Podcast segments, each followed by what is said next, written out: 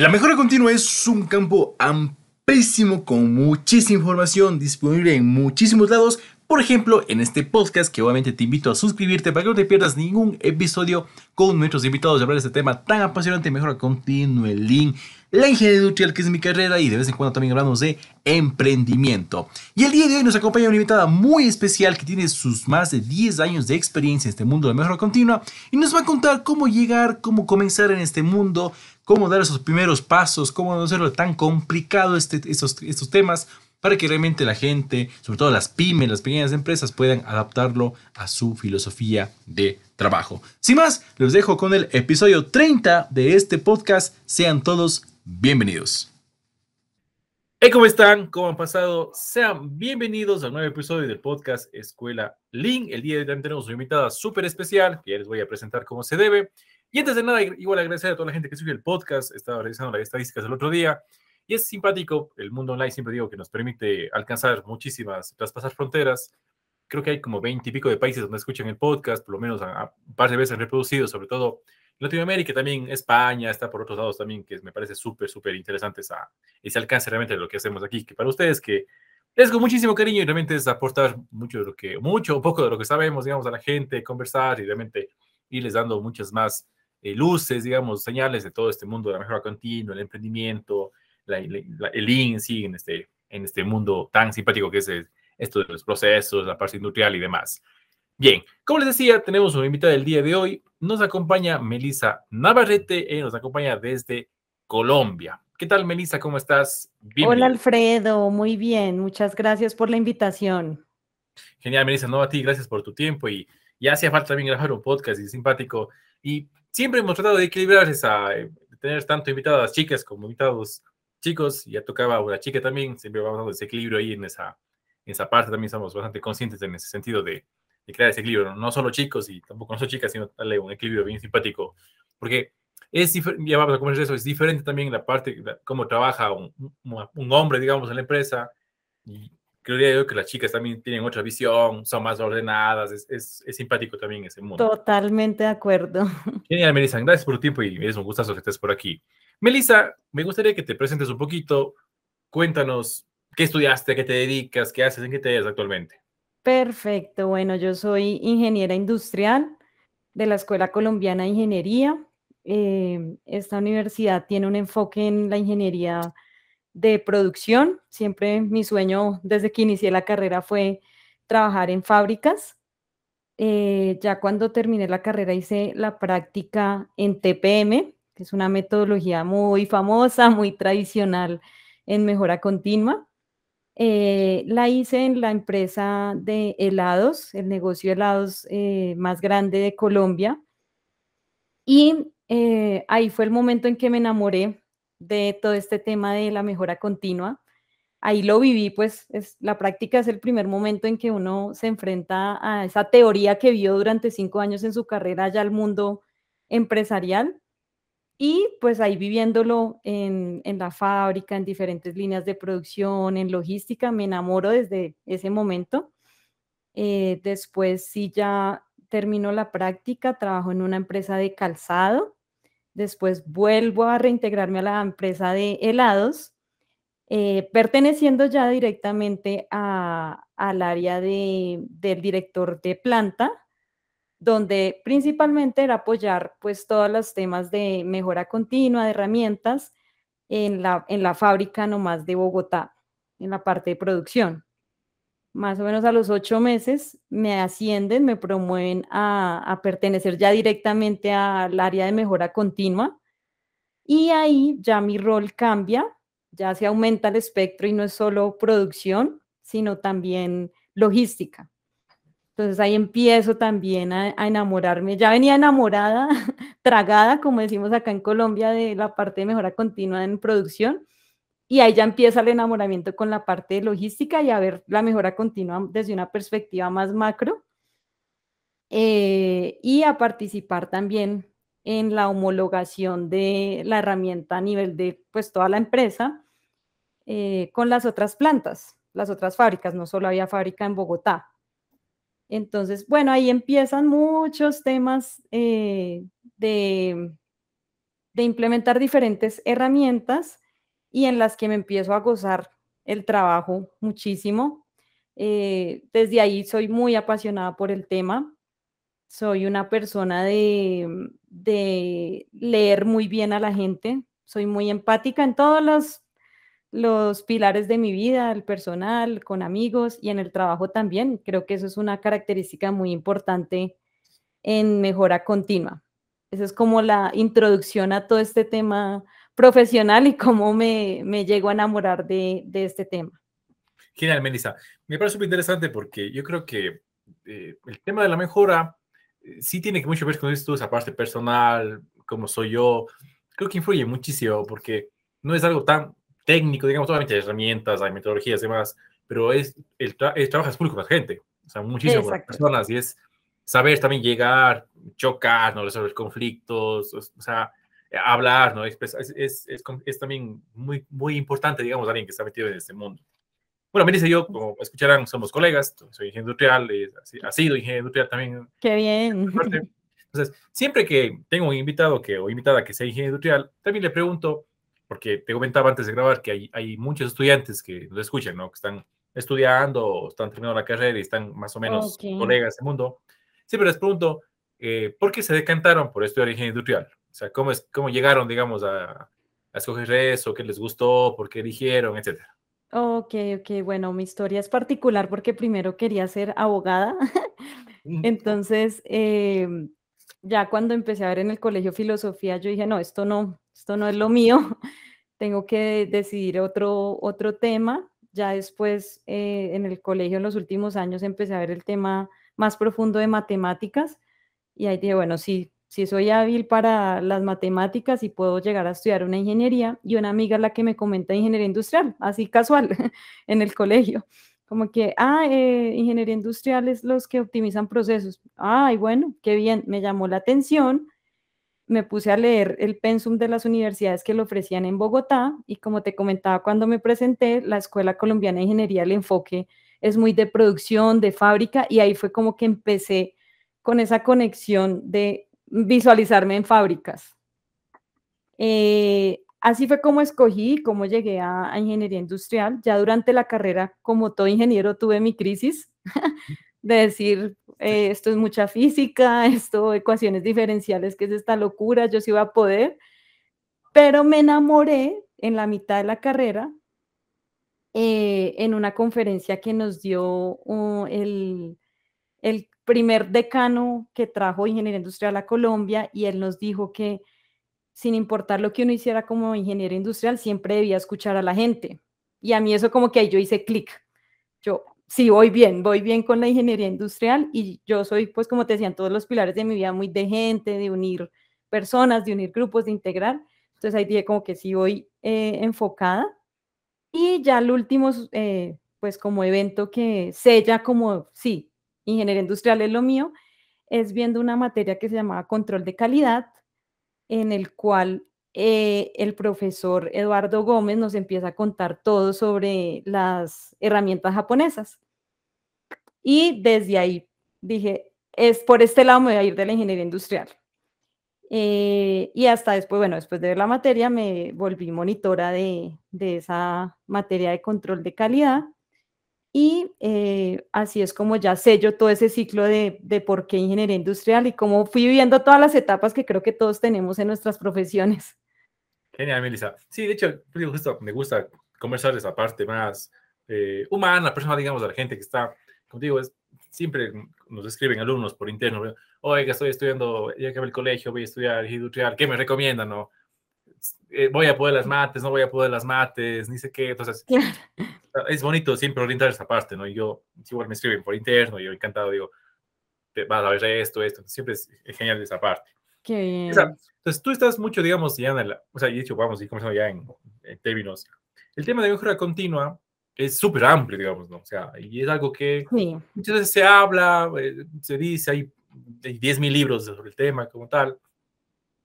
¿Y tú cómo, cómo digamos, en dónde, cómo le encasillas, digamos, en tu experiencia de, para ti, trabajando en esa parte todos estos años? O sea, ¿cómo podrías definir la mejora continua, no? Porque hay 10.000 definiciones, pero ¿qué es en sí, no? Ya en esa parte, ¿qué, qué es lo esencial, lo que uno dice, no sé, una empresa dice, un gerente dice, ok, hay que trabajar a mejora continua todos los días, ¿no? pero ¿qué es? no? ¿qué, es eso de ahí? Eh, yo hace dos años me inventé como un concepto recopilando muchos elementos y para mí la mejora continua, como tú dices, es un tema amplio, muy amplio, eh, incluye muchas cosas, eh, pero para mí es a través de las personas de la organización, ¿cierto? Sea una fábrica, sea un hospital, se implementan herramientas de mejora continua que son diversas como una baraja de naipes eh, y lo que buscan es aumentar la rentabilidad, disminuir las pérdidas de esa empresa o negocio, que pérdidas pueden ser accidentes, reclamos de calidad, tiempos muertos, y además de querer aumentar la rentabilidad, disminuir las pérdidas, que el colaborador o el empleado, el trabajador, sea feliz. Yo así defino eh, la mejora continua cuando lo enseño por primera vez. El concepto así amplio, eh, ese fue el que yo como que construí y para mí es como el mejor, el más light para contarle a la gente, o como tú decías, alguien que ni idea de mejora continua. Genial. ¿Y cómo le ves tú, igual en tu experiencia? Porque obviamente hay una influencia enorme en los términos mejora continua y demás, como dijiste, tú, herramientas japonesas, ¿no? Sí. Y, hay términos y hay palabras, bueno, digamos que el mejor continuo, que es el Kaizen, que, que el Game, hay un montón de términos ahí. ¿Cómo le ves tú ya en, tu experiencia práctica? ¿Qué tanto, digamos, es que la gente asimile esos términos o no tanto, o es más importante ya eh, eh, la práctica, ¿no? El día a día, o porque hay gente que se casa, sí, de cajón, digamos, que se pone hasta el nombre en japonés ahí en el LinkedIn, entonces, sí. entonces, ¿qué tanto es importante esa parte o no tanto, no, digamos, o sea, oh? Ok, ok, eh, pues para mí, Alfredo, es, em, hay unos términos base, ¿cierto? Unos términos de origen que eh, son como los que dan la guía a todos los que nos dedicamos a, en mejora continua, a los que nos formamos, a los que hacemos mejora continua. Para mí, más allá del concepto técnico real y su paso a paso exacto, es que la herramienta como tú la enseñes en planta, en el equipo, con los líderes, el de compras, el gerente de logística, es que la persona vea el beneficio. Sí, yo como, digamos, yo en cinco S les explico, son cinco palabras en japonés que empiezan por S, pero no es más allá de uno aprendérselas en japonés, es saber qué se hace en cada una y cuál es el beneficio. Sí, entonces yo lo veo así, como que siempre la persona, para que sea más fácil penetrar a, esas, a, esas áreas en, en mejora continua, eh, lo ideal sería es mostrarles el beneficio. ¿Sí? Eh, obviamente hay unos nombres que uno empieza como a, generar recordación y ya la gente empieza a hablar de 5S, de estandarización, de mantenimiento autónomo, de TPM, pero más allá del nombre, porque nos podemos quedar ahí, tú has visto en LinkedIn miles de debates en el que uno se podía quedar ahí toda la pandemia y no acabamos en que si Pocayo qué tal o que si Kaizen es tal. Entonces, ¿qué necesita el gerente de logística, el director de la planta, el que está en la máquina y operándola? Es que, o sea, ustedes allá en lo que es casi con qué término es, pero yo qué beneficio necesito acá que me, que me enseñen algo que me ayude a solucionar los problemas. Entonces, yo siempre lo veo así como, más que el nombre, ¿qué beneficio le trae a la persona? ¿Qué me dice? Nos habías comentado cuando te presentaste que tú comenzaste en una empresa grande, ¿no? De fabricación de helados. Sí. De hecho, ya, ya llegó también que yo converso mucho y siempre le pongo, digamos, en la mesa eh, a veces parece que las herramientas a veces parecen complejas, ¿no? Y parece que solo están o, servirían más a empresas grandes, ¿no? Porque están más estructuradas, porque son, tienen ya alguien especializado en el área. Y en cambio, yo siempre hablo más de las pymes, ¿no? Las pymes o las pequeñas empresitas que necesitan, son las que más hay, ¿no? Y que es urgente, digamos, para ellos de ahí. Entonces, en tu caso, eh, ¿cómo comenzar, digamos, el tema de mejora? Tengo una fábrica, digo, sabe que escuché, soy el gerente, digo, mejora. ¿Por dónde, no? O sea, ¿cómo, serían esos primeros pasos? Para una empresa que quiere comenzar, por ejemplo, una pyme, una pequeña empresa, un emprendimiento, por ejemplo, que quiere empezar en este camino, que obviamente habrá pequeños pasos, pero poco a poco va creciendo, ¿no? Y, es mejor, yo siempre digo que es mejor que cuando estás pequeño, empieces con esto, que ya será mucho más fácil ir enfrentando mientras vas, te vas haciendo más grande, ¿no? ok. ¿Tú qué recomiendas aparte, no? ¿Por dónde empezar? Eh, ah, bueno, pues es que no te conté al inicio, pero ya hace un año estoy dedicada a consultorías de mejora continua a la medida en, en pymes especialmente, por eso que tú acabas de decir. O sea, normalmente esto se ve que es eh, de mejora continua, que es para grandes empresas, eh, para multinacionales o empresas que tengan tanto número de empleados que facturen tanto dinero. Y esto en realidad puede ser para cualquier tipo de negocio. Entonces yo como lo estoy haciendo desde hace un año es decirle al empresario que, como te lo, te lo decía anteriormente, no importa qué tan grande sea su empresa, ni si es una fábrica o es un servicio, es qué dolores tiene usted hoy, ¿sí? ¿Qué, problemas usted tiene en su día a día que no le dejan vender más, que no le dejan eh, cumplir con los pedidos, con los, tiempos de entrega de los clientes, eh, como que es ese momento de desahóguese. No sé si en Ecuador se maneja ese, ese término, como, vea, como confiésese. ¿Qué le duele? No, que aquí la gente no me hace caso, no, que aquí la gente es muy desordenada, que el proceso, sí, es eh, se cuente todos sus, sus pérdidas, sus problemas, sin hablarles todavía de mejora continua y del Kaizen y de tal herramienta, porque pues eso ya empieza a confundir. Y el empresario, como tú dices, el empresario pequeño, empírico, normalmente no tiene conocimiento en estos temas y va a generar un rechazo al no entender.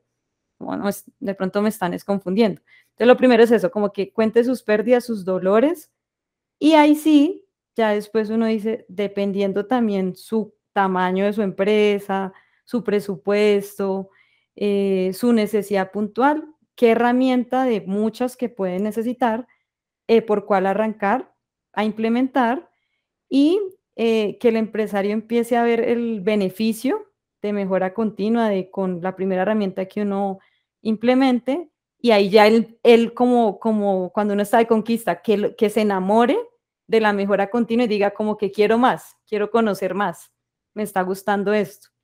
Así lo veo yo eh, y así pues lo vengo trabajando desde hace un año. Genial, Melissa. Y en este camino, que obviamente es, obviamente si alguien te busca para consultoría sería porque yo soy gerente o dueño y tengo idea, ¿no? Sí. O escuché de esto, no sé, tengo esos problemas, como dices tú, los dolores que tienen ellos. ¿Y cómo, qué tanto influye en cambio ya esa parte directiva, ¿no? O sea, que tal vez te haya pasado, llegas a una empresa, empiezas a trabajar y te das cuenta que, que, no dan chance, que hay algunos peros, o sea, ¿qué tanto influye que la parte directiva realmente también se comprometa, ¿no? Y se meta lleno ahí, ellos también a, a trabajar esa parte, ¿no? ¿Cómo, ¿Cómo trabajas con ellos de eso de ahí, ¿no? O sea, ¿qué tan importante es que ellos estén muy involucrados, digamos? Ok, ok. Bueno, la, lo que ya he repetido, la palabra insignia de honor en mejora continua la empatía para mí. Entonces, con los gerentes también hay que ser muy empáticos, eh, con la parte directiva, escucharlos muy bien cuál es su necesidad puntual, cuál es su reto, por qué no cree también, tuvo una mala experiencia. No, es que aquí vinieron y nos formaron seis meses y al final no vimos el resultado. Uno dice, claro, ya tuvo una mala experiencia con, en mejora continua y no le cree al tema. No por eso es que uno ya diga no, no va a creer es empezar a entender la historia de cómo por qué esta persona no cree en el tema, también hacerle ver los beneficios que trae, eh, hacerle ver que la persona directiva o, líder también tiene que empezar a, conocer su proceso y su gente a fondo, entender, venga, porque es que esta persona arranca la máquina tan, tan, se, perdón, se demora tanto en arrancar la máquina y cuando de pronto uno va a ver es que no tiene una herramienta y nunca se le ha comprado. Entonces, ve, ¿usted sabía eso? No, ah, mire, es por eso. Como, esa es como mi, mi recomendación para como con gerentes. Y lo otro, clave, como con todo gerente y, jefe, eh, perdón, y líder grande, es em, la parte de los beneficios económicos, que ahí es donde a veces también en mejora continua nos quedamos como filosofando y esto es muy chévere y pasa mucho tiempo y el gerente, bueno, ¿y mi retorno para cuándo? Entonces sí hay que balancear muy bien eso porque em, uno se puede quedar ahí divagando también en mejora continua y a ellos también siempre les va a importar es la parte financiera y el resultado tangible, así no sea en dinero, pero tanto tiempo me ahorré, tanto porcentaje. Esas serían como mi, las claves ahí. Y justo que nombres el tema de dinero y es algo que a veces, como dices tú, uno piensa filosofar, ¿no? Que el CAIS, que mejora continua, que la gente, que la cultura. Y, por ejemplo, y siempre me preguntan ahí, ¿cómo medir o cómo cuantificar esos ahorros, por ejemplo? Eh, para mí, la, un buen tip ahí es em, si la, la, empresa, en este caso hablando de pymes, tiene un histórico confiable, ya ahí tú tienes cifras de base para decir un antes y un después, bueno, antes ahí se gastaban tanto tiempo y ahora después de que hicimos tal tema en mejora continua, tal herramienta, hay tanto beneficio y que sea real. Si no hay un, un histórico, es empezar a cuantificar esa información con datos y fuentes confiables.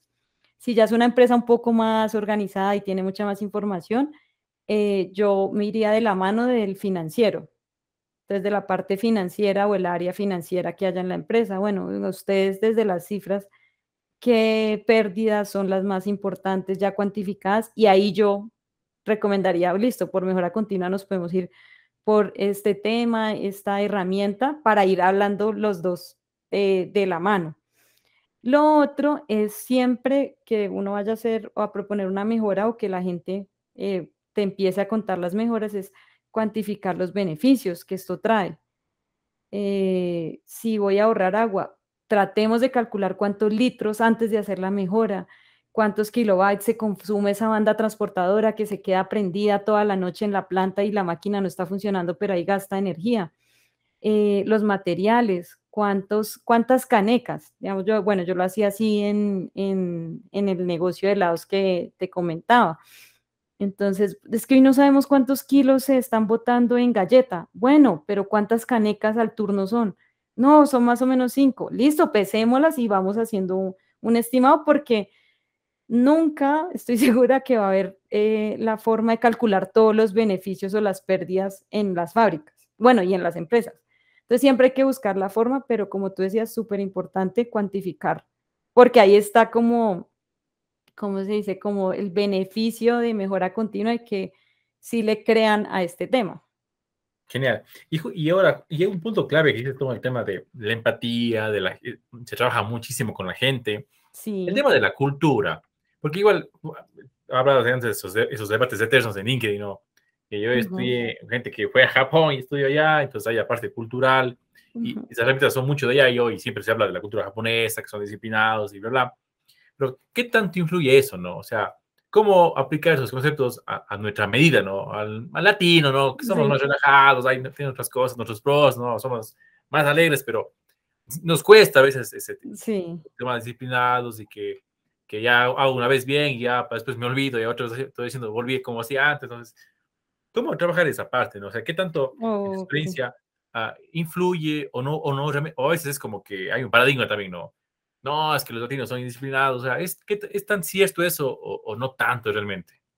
Eh, ok, yo soy de la corriente, eh, o sea, yo pienso que no es imposible implementar todo como lo ha implementado Japón desde hace 70 años, ¿sí? No porque es que ellos son japoneses y son diferentes a nosotros y eso acá nunca va a ser posible, no.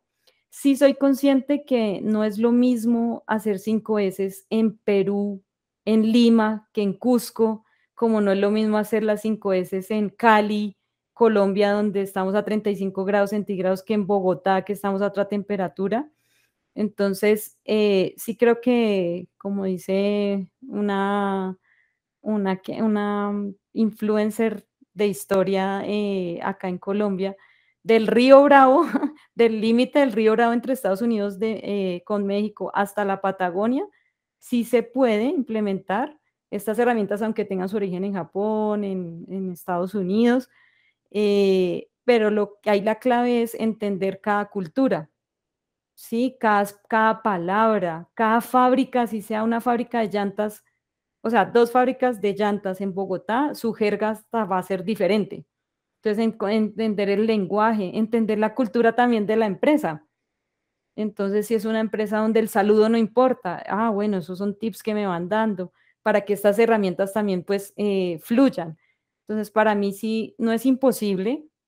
Ese es uno de mis sueños, o sea, que Latinoamérica sí puede llegar a ser tan fuerte como la Comunidad Europea, como Estados Unidos, como Japón con estas herramientas, que no es una restricción ni un paradigma, es que ellos allá son otra cultura y por eso acá no sirve.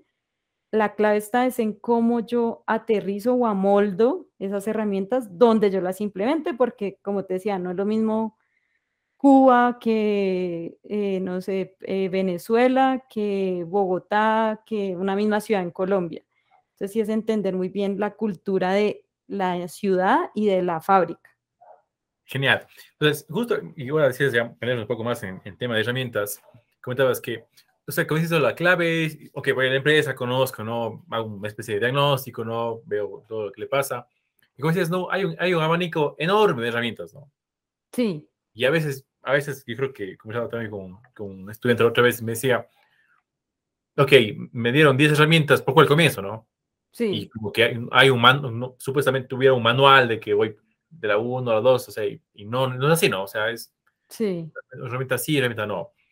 Y en tu experiencia, ¿de cuáles de esas tantas herramientas son las que más realmente utilizan, ¿no? Las que crees que crean más impacto o tú has utilizado o has implantado en, las empresas. Ok, para mí 5S, que es la base de la mejora continua, es vital. Eh, aplica para casi todo tipo de industria. Normalmente, si la industria lleva mucho tiempo, se acostumbra al desorden, a acumular, eh, a trabajar improductivamente, entonces es normal que nos demoremos en arrancar la máquina porque hay que buscar tal herramienta. Esa es una y es muy buena porque cuando uno la implementa rápido, em, se ven los beneficios muy eh, visuales, muy fáciles y se siente ya un cambio positivo de una en el ambiente. Otra para mí es el árbol de pérdidas, que es lo que te comentaba ahorita de si no hay información en la empresa de donde yo empezar a calcular el antes cuantitativamente, antes de que mejora continua llegue, eh, esta herramienta lo que hace es calcular en dinero dónde están las pérdidas de la empresa por diferentes ramas de ese árbol, la ineficiencia en material, eh, los tiempos eh, muertos identificados, si es por arranques, por alistamientos, por aseos, por averías de máquina. Esa es una herramienta puntual de diagnóstico que te sirve para decir, bueno, ¿dónde está focalizada las pérdidas en dinero? ¿Dónde está el mayor porcentaje? Y ahí deberías arrancar en mejora continua y, voy de la mano con el financiero. Eh, otra muy buena que a mí me encanta es mantenimiento autónomo. Yo viví todas las fases de TPM. Viví un paso cuatro de cinco años en que vivimos todas las etapas de lo más complicado hasta llegar a lo más práctico. Eh, y yo lo veo más es como un mantenimiento autónomo, depende de qué equipos usted tenga, lo que se busca es prevenir. Mejor prevenir que reparar, eh, que el operario vea el beneficio de cómo aplicar, em, perdón, cómo el mantenimiento autónomo le trae beneficios a él no solo que la máquina no falle, sino que yo también no voy a tener que estresar, no voy a tener que eh, ir a buscar rápido el lubricante, ir a buscar rápido la llave para desarmar esto en plena producción porque el motor no se le pasó tal y tal eh, tema.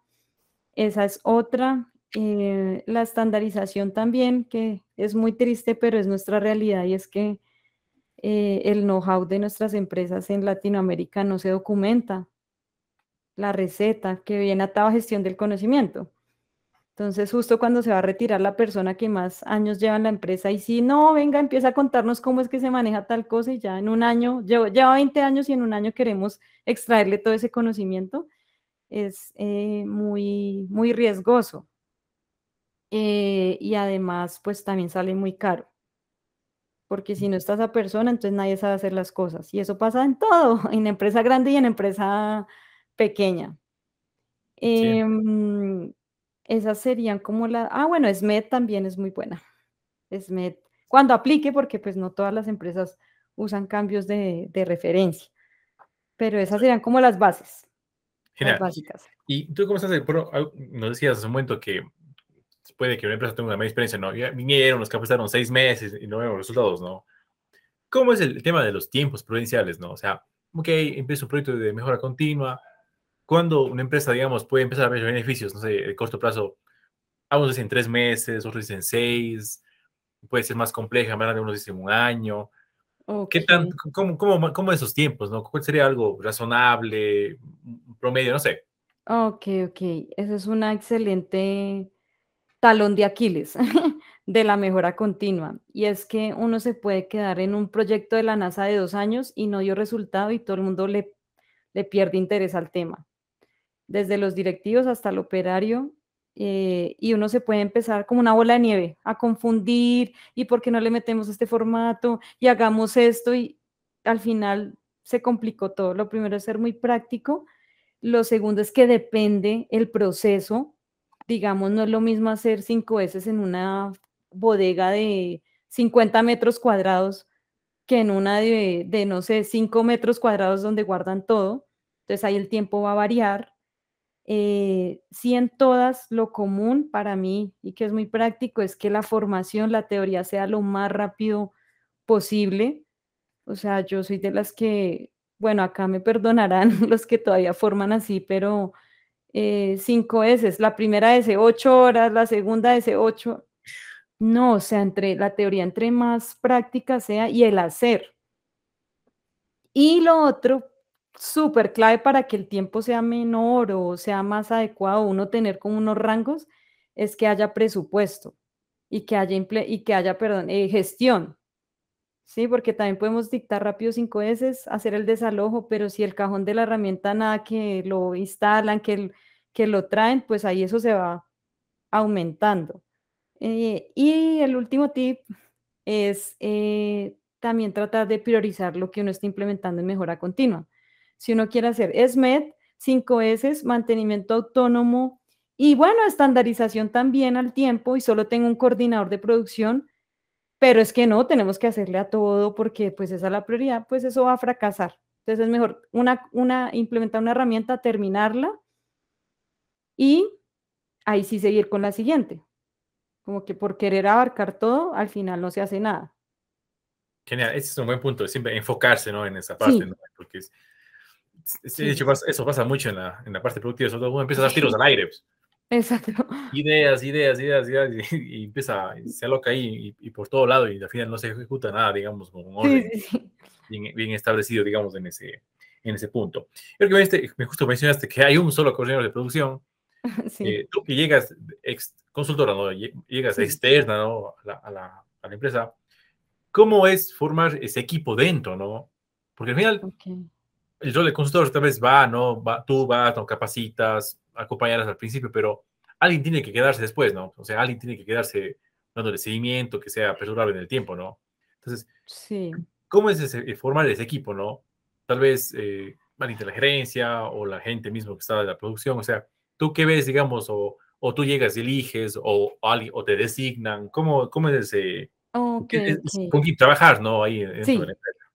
Ok, para mí em, la clave está en, como te lo he mencionado, depende del tamaño de la empresa y, y cuántos empleados haya, eso influye, pero normalmente la clave también está en una línea piloto, en un área piloto. Y lo primero antes de ir a formar a la gente de base es también entender al líder, ¿cierto? Al que está ahí con ese equipo eh, batallando los indicadores y batallando las, el comportamiento del proceso. Ese líder hay que escucharlo muy bien, hay que ser muy empático con él, eh, hay que entender sus problemas porque como en toda historia hay miles de versiones. Entonces, la, el mismo problema, el gerente tiene una versión, el líder tiene otra y el operario que fue el que estuvo ahí en la máquina tiene otra. O sea, más que versiones, como que cada uno tiene su perspectiva y uno de mejora continua las tiene que escuchar todas. Sí, porque uno es como, yo alguna vez publiqué en LinkedIn un post así, es que uno es como el confesionario, como el, el cura o el padre que, que está en el confesionario escuchando a todos.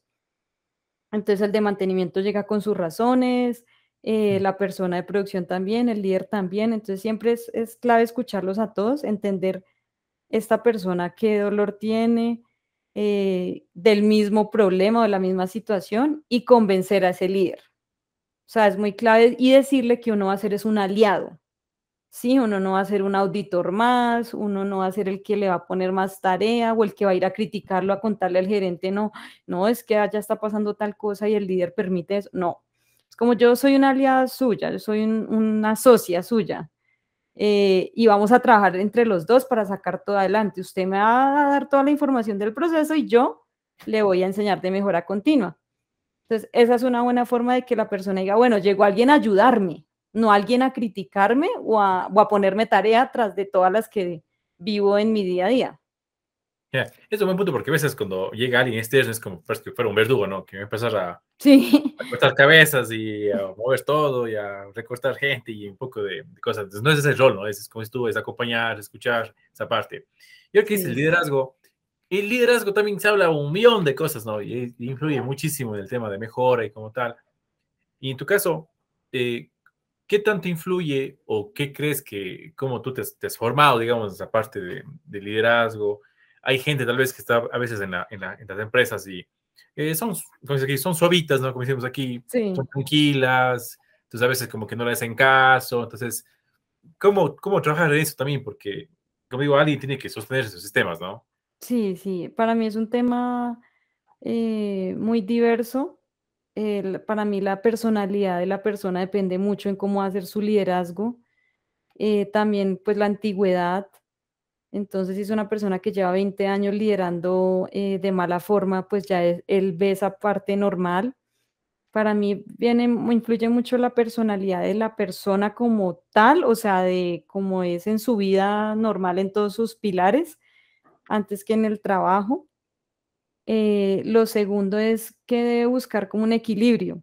Entonces el líder, eh, aunque también tiene muchas más responsabilidades que su equipo base, eh, tiene que transmitirle eso al equipo, tiene que transmitirle que es, o sea, que es trabajar juntos por el resultado que al final de cuentas lo que nos interesa a todos es que la empresa no vaya a, a cerrar o a quebrar, sino que mejore con el tiempo eh, y otro tema de, liderazgo es que esa persona le dé confianza a su equipo para que le digan lo bueno y lo malo.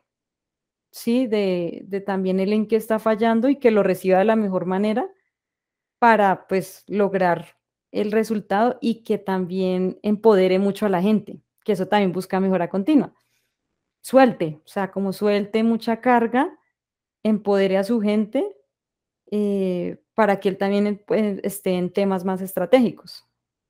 Exacto, esté enfocado en, su rol, digamos, esa parte. Exacto. Y, ahora dices la parte de, de, de empoderarles, de hecho, comenzaba otro día con alguien, y cómo manejar el tema de, de incentivar a la gente. Ok. fuera del tema económico, o sea, no, no, no todo es plata, digamos, aparte, en tu experiencia, ¿qué has visto o qué, qué, has, qué has implementado esa parte, no? De que al que da más ideas de mejora, al que mejor está con las cinco veces en la planta, al que ha cumplido este mes los indicadores, ¿sí? ¿Qué, ¿Qué, has visto ahí de, de sistemas, de metodologías, de, algo curioso, ¿no? Tal vez hay empresas que hacen cosas muy interesantes, que dan entradas al cine, que dan, no sé, pues una cena en, para, la, familia de él, o sea, ¿qué, ¿qué, has visto tú en, esa, en ese tema de incentivos como tal, ¿no? El tema de dinero, ¿no? Ahí, ahí sí, lo, como tú lo dices, hay incentivos intangibles. ¿Sí? No, aunque parezca increíble, no todo el mundo se mueve por un premio, por dinero. Eh, uno simple es escuchar a las, a las, personas. Hay gente que dice, bueno, a mí me lo decían, eh, llevaba tantos años acá y nunca nadie había escuchado mi idea. Gracias, gracias por usted tomarse el tiempo de venir aquí a la máquina y, y entender mi problema y mi idea. Esa es una como básica, escuchar a la gente muy bien y, ponerle atención. Si uno no puede, si está en la fábrica y no puede atenderlo, pues volver, pero darle esa importancia, esa idea, esa necesidad que tiene la persona. Eh, lo otro, por ejemplo, en el negocio de helados había una buena técnica y era el hall de la fama. Entonces, haz de cuenta como las estrellas del Paseo de la Fama de Hollywood, pero como con los más destacados en mejora continua en diferentes categorías. Entonces, el que, el de, el que ganó a la mejor idea eh, en el mes, a la mejor línea de producción con mejores indicadores, al mejor eh, loop o, bueno, lección de un punto que hacía la persona. Además de que sí se les da un regalo puntual, una sombrilla, una maleta, eh, también ver si ahí era como un honor. Entonces, ese también pues, puede ser eh, un, como tú dices, un incentivo que no necesariamente tiene que ser eh, tan tangible. Otro es que, por ejemplo, los líderes, los directivos, bueno, los coordinadores directos, lo feliciten. O sea, que también vayan y le digan, oiga, estuvo muy bien como usted eh, organizó aquí la máquina, como usted eh, propuso esa idea. A mí nunca se me hubiera ocurrido. Eso también, pues, eh, pesa muchísimo. Eso es básicamente. Bueno, y también hay, hay muchos, ahí sí, si nos están escuchando practicantes de mejora continua, ahí la invitación es que no hay límite. O sea, a volar la creatividad y uno se puede inventar desde un desayuno con el presidente de la compañía hasta un video de los hijos felicitándolos. No hay límite, pero sí hay que buscar lo que tú dices, no todo es dinero porque lamentablemente también nos acostumbramos es que si no hay premio no mejoro. Entonces, eso, eso sería como mi recomendación. Genial, buenísimo eso del Hall de la Fama, ¿no? Es chévere, ¿no? Justo es, es mucha imaginación y eso, esa parte de Gil es súper interesante en la parte. Genial, Melissa. Y, ahora ya en tu parte, ¿qué ha sido, eh, siempre les, pregunto eh, a, los invitados, o sea, la peor metida de pata que has hecho tú en, esta, en, tu, en tu experiencia a la hora que dices, aquí la caga y se fue al diablo todo? O ¿Te ha pasado algo así, medio grave, medio, a una, a una anécdota, en, ese, sentido? Eh, sí, claro, pero espera, voy a, voy a recordar una metida de pata en mejora continua desde mi rol. Ah, bueno, sí, ya sé una. Eh, una, em, bueno, como yo te decía, yo era como una influencer de mejoras en toda la fábrica, entre todos, el coordinador, el técnico, el operario, y yo estaba recién graduada y fui a la, a la fábrica y alguien me dijo, no, es que eh, se quemó un motor, explotó un motor y el técnico no vino rápido y, y, mm, y ahí hay una oportunidad de cuando eso pase que atiendan más rápido. Pues yo no comprobé fuente, o sea, no como hacen los periodistas, sino yo me fui de una al taller de mantenimiento a decirle al técnico, ay no, Johncito, que entonces en tal máquina el, motor explotó y no sé qué, y él, de una me, me detuvo. ¿Cómo, Melissa, que explotó? Y yo, sí, así me dijo el operario. Y me dijo, no, Melissa, si hubiera explotado, hubiéramos casi que salido a volar todos el, motor se quemó un poco y sacó un poco de humo, pero nunca explotó. Y yo, ay, sí, perdón, porque ahí también es importante, otro tipo de mejora continua, si uno la embarra, pedir perdón. O sea, pedir disculpas y aceptar el error. Sí, perdón, John, tienes toda la razón, no fue el término adecuado y uno debe eh, corroborar la versión. O sea, fue como una, una metida de pata por, por querer transmitir rápido la información y lo que el operario estaba pidiendo, pero claro, eh, es cambiar totalmente una versión de un hecho. Exacto, sí, eso pasa medio seguido. a veces, de hecho, algo también, justo ahora tomas el tema de comunicación, súper importante también en la sí. tema de mejora, que todos esté sincronizados, todos manejan la información, esté ordenado, esté no la fuente, o sea, es, es interesante ahí. Recuerdo realmente las reuniones eh, top, se habla mucho, ¿no? Que Sí. Los niveles para ir mejor en el tema de comunicación. Genial, Melissa, me parece súper chévere lo que vamos conversando. Y de hecho ahora te quería preguntar, de hecho ya casi, ya casi vuela la hora, parece que no, no se va, sí. pasa rapidísimo. Se pasó, rápido. Pasa, pasa volando.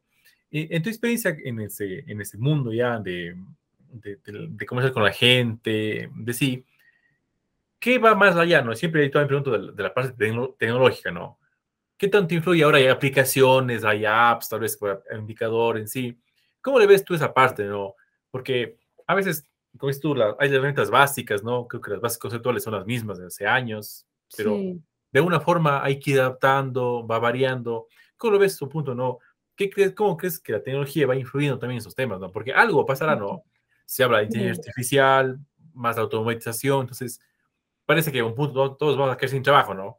para que no tenga que pasar a nadie, porque todos son robots. Entonces, sí, sí, entonces, ¿cómo le ves aparte, no? ¿Cómo le ves en los próximos años en ese, sentido? Eh, para mí, cualquiera que sea la herramienta tecnológica a implementar, un robot automatizado que ya empaque los helados y no la persona empacando en la caja, o sea, eh, la aplicación donde yo hago la inspección de cinco veces y ya no tenga que imprimir el formato, eh, o sea, el indicador que yo ya puedo visualizar en un televisor en, en tiempo real en la máquina, sin importar la herramienta tecnológica que se vaya a implementar, siempre hay que estudiar muy bien quién la va a usar.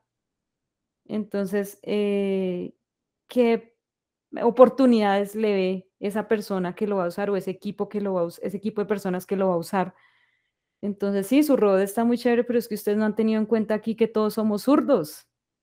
Y hay, ah, tiene toda la razón. Sí, por dar un ejemplo. Eh, esa, eh, eh, esa aplicación para hacer las inspecciones 5S es súper bueno, pero venga, acá todos tienen celular que tengan capacidad para esa aplicación. No, eso lo miramos después. Entonces, ahí para mí la conclusión es, sin importar qué herramienta sea, tecnológica, que también ayuda a muchos temas de mejora continua, es siempre mirar quién la va a usar y si la empresa tiene todos los recursos para, para eh, implementarla o recibirla bien. Antes de comprar a lo loco y lleven eso rápido a, la fábrica, porque después sale más caro. Eh, eh, exactamente. Sí, justo me parece súper bueno el ejemplo que diste de los zurdos, ¿no? pues puede pasar, y pasa, ¿no? O sea, pasa muchos tipos de cosas en ese, en ese plano. Me parece genial. Y, y, ahora, o sea, casi para más o menos ir a, yendo a la parte, al segmento final, ¿tú qué tips, recomendaciones, pues, libros, series de Netflix, no sé, todo lo que se me ocurra, recomendarías a la gente que está, que quiere meterse en este mundo de la mejora, que quiere aprender, o gente que está estudiando, ¿qué, qué recomiendas, no? ¿Qué libros, tips, no sé, páginas, no sé, qué, qué, qué, qué, qué recomendarías en ese sentido? Eh, para mí, en enero me leí Kaizen. ¿El de Masaki Mai? Ese sí, eh, ese me lo leí en enero y él lo escribió casi que en los ochentas, a inicios de los ochentas. Y yo lo leí a Alfredo, yo era como, Dios mío, o sea, lo que le está diciendo hace cuántos años y todo se puede implementar ahorita. O sea, todo lo que él recomienda eh, ¿cómo se dice?, aplica para esta época. Por ejemplo, él decía, es que el Kaizen, la mejora continua, no es de nacionalidades, no es que es de Japón y Estados Unidos, es de pura mentalidad. Eh, ese es uno. Em, de Netflix también en enero me vi una serie que, lo llevé también a la, a la, vida de la mejora continua en las fábricas y es la de que le roban la idea a unos alemanes, los de Google Maps, porque cuentan la historia.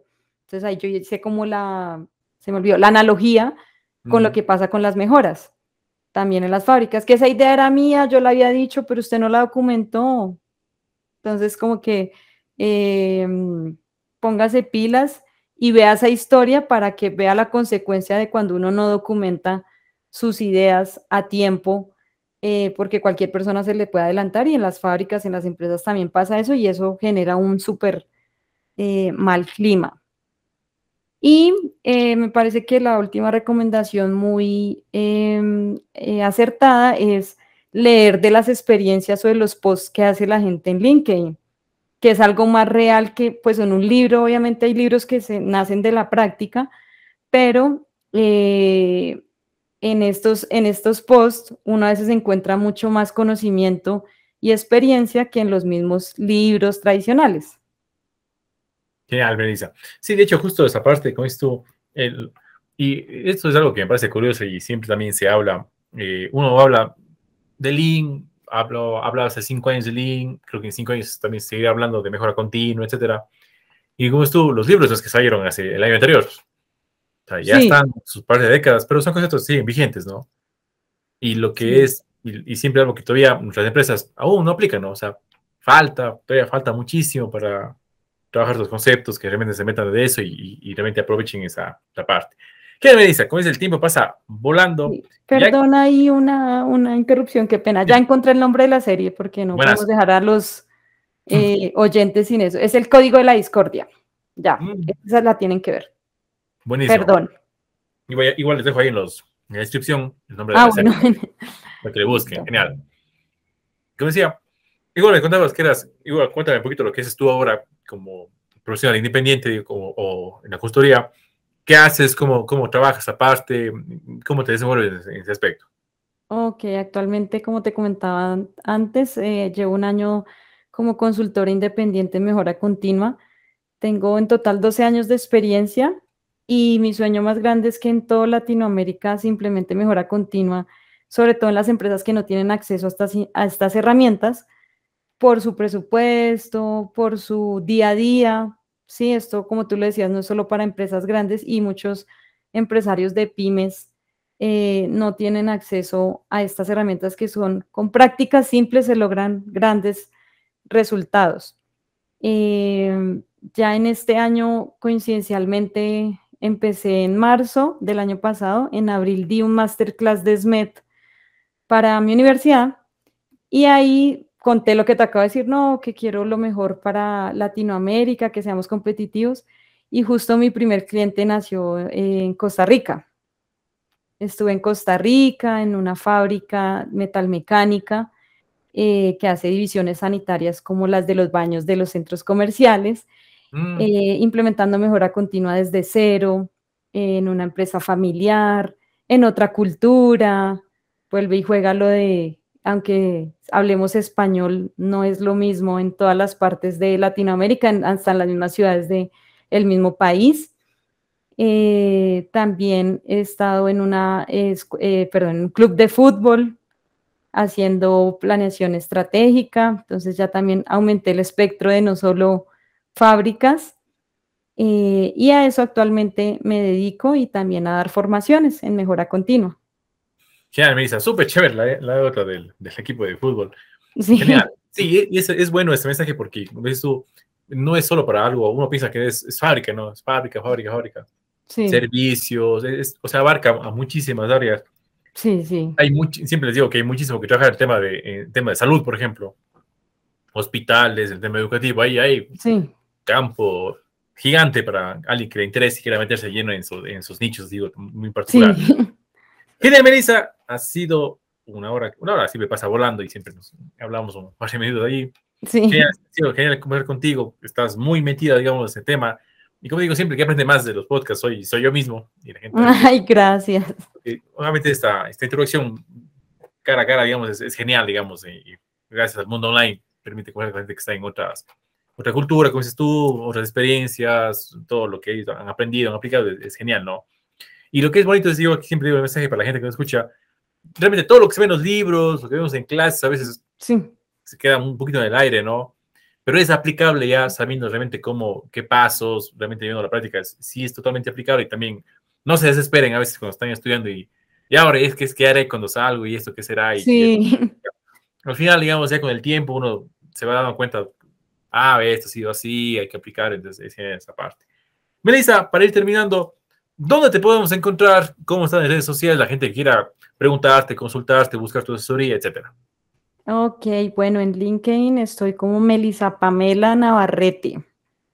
Ahí me pueden encontrar, me pueden agregar, me pueden seguir, eh, me pueden escribir mensajes. Ahí soy muy activa y me encanta el tema, me encanta compartir experiencias, enseñar, eh, me acuerdo también cuando yo fui practicante, entonces he tenido, em, eh, ¿cómo se dice? Eh, perdón, alumnos de Perú que también me contactaron por ahí, donde les he enseñado técnicas o como que me dicen, es que estoy en este proyecto y yo no sé cómo lidiar con este tema. No, claro, mira, deberías hacer esto y esto. Me encanta. entonces ahí, en LinkedIn, soy súper activa. Genial. Y dicho algo que siempre valoro mucho a la gente, eso de compartir conocimiento o de ayudar, digamos así, eh, no es de todos, ¿no? O sea, sí. te, debe gustar o de, no hay ningún tipo, no es que no soy egoísta y me guardo para mi conocimiento y no, o sea, realmente no es de todo y es algo también que aprecio mucho y la gente que viene a ese espacio es porque le gusta compartir, o sea, básicamente es compartir, dar un consejo, o sea, esa parte es, muy abierto en esa, en, ese, en esa parte. Sí, de acuerdo. Melissa, muchísimas gracias por, por aceptar la invitación tan rápida, de hecho, al, al, podcast. Gustazo que he estado aquí, realmente el aporte que es súper genial y, y continúa con tu labor, me parece genial lo que haces y realmente, como digo, este mundo de la mejora continua es tan amplio, ahí podemos hablar aquí tres días de, de, herramientas y específico, que los pasos, que la cultura, que ni sé qué, que, o sea, hay tantas cosas realmente que, que están ahí, ¿no? Que realmente depende mucho de las empresas que quieren aplicarlo, buscar a profesionales como como, como Melissa, de hecho, que les puede orientar, porque a veces eso es lo que nos falta, ¿no? Yo sé que, pero bueno, de comienzo, ¿no? A veces es, un poquito sentar las bases en ese, punto. Melissa, ha sido un gustazo, realmente. Gracias por haber venido el día de hoy. A ti, Alfredo, muchas gracias. Estamos todos en contacto, esta linda comunidad. Gracias, Melissa. Un gustazo. Que estés bien.